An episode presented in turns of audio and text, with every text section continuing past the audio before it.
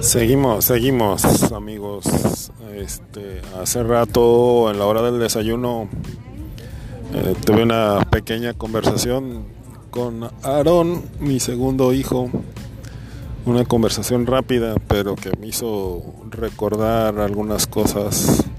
Eh, primero, eh, debería decirles que He tenido muchísimas conversaciones con él, todas enriquecedoras, tanto para él como para mí. Y la verdad es que siempre le he dicho que me gustaría que él hiciera un blog o tuviera un podcast precisamente para que hablara de sus cosas.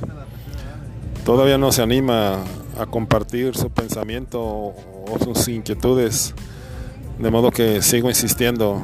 La verdad es que frecuentemente tenemos charlas muy interesantes y a mí me gustaría tenerlas grabadas. De hecho, una vez grabé una acerca del lenguaje y es ah, para mí muy enriquecedor, como dije ya, y además me hace sentir muy orgulloso tener un hijo así tan inquieto.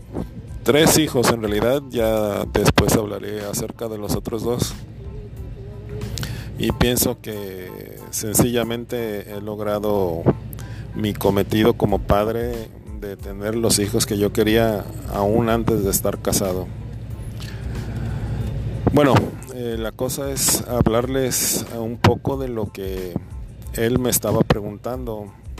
En estos días ha estado haciendo encuestas, eh, es muy tímido, le cuesta mucho trabajo eh, establecer conversaciones con la gente y de modo que el que salga a hacer encuestas pues le resulta un poco difícil porque no sabe cómo reaccionar ante las palabras de los demás, aunque sea con este formato de encuestas donde el 90% de lo dicho pues está escrito.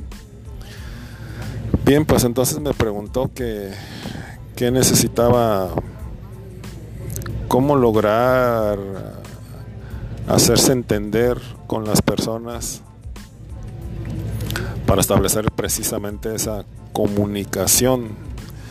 Recuerdo que la palabra comunicación tiene mucho de común, de lograr algo en común con aquel con el que estás hablando.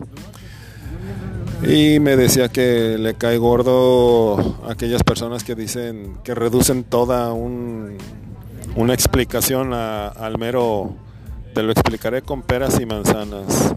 Dice que eso le enoja mucho, que esos reduccionismos pues no, le agradan, pero tampoco quisiera irse al extremo de hacer todo un discurso con palabras especializadas que al final de cuentas siente que su interlocutor no comprendería. Entonces yo le mencionaba que cuando tengo esas oportunidades de hablar de lo que yo sé, que pues tengo mucha lectura y mucho desarrollo a través de los talleres literarios, manejo del lenguaje, esa habilidad la tengo desarrollada de sobremanera. Eh, entonces le decía yo que pues no perdía yo la oportunidad didáctica de hacerles comprender palabras nuevas a las personas con las que estoy hablando y deslizarlas en la conversación que cotidianamente hablamos. Eh, también le mencionaba que no hay que atiborrar al, al oyente con mucha información, sino la dosificando para que vaya comprendiendo aquello que estamos hablando.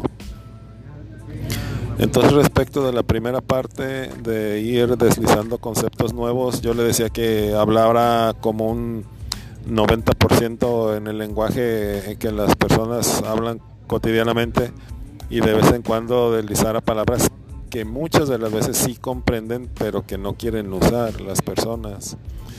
Entonces así eh, a mí me preocupa mucho, le decía, y estoy enfocado hacia ello en que la gente conozca nuevas palabras, maneje esas nuevas palabras y enriquezca de esa manera su vocabulario me siento con esa responsabilidad ética de lograrlo así de manera sutil eh, y espero que lo haya logrado y le digo pues le compartía esa experiencia de aprovechar esa educación eh, informal que se da en las charlas cotidianas.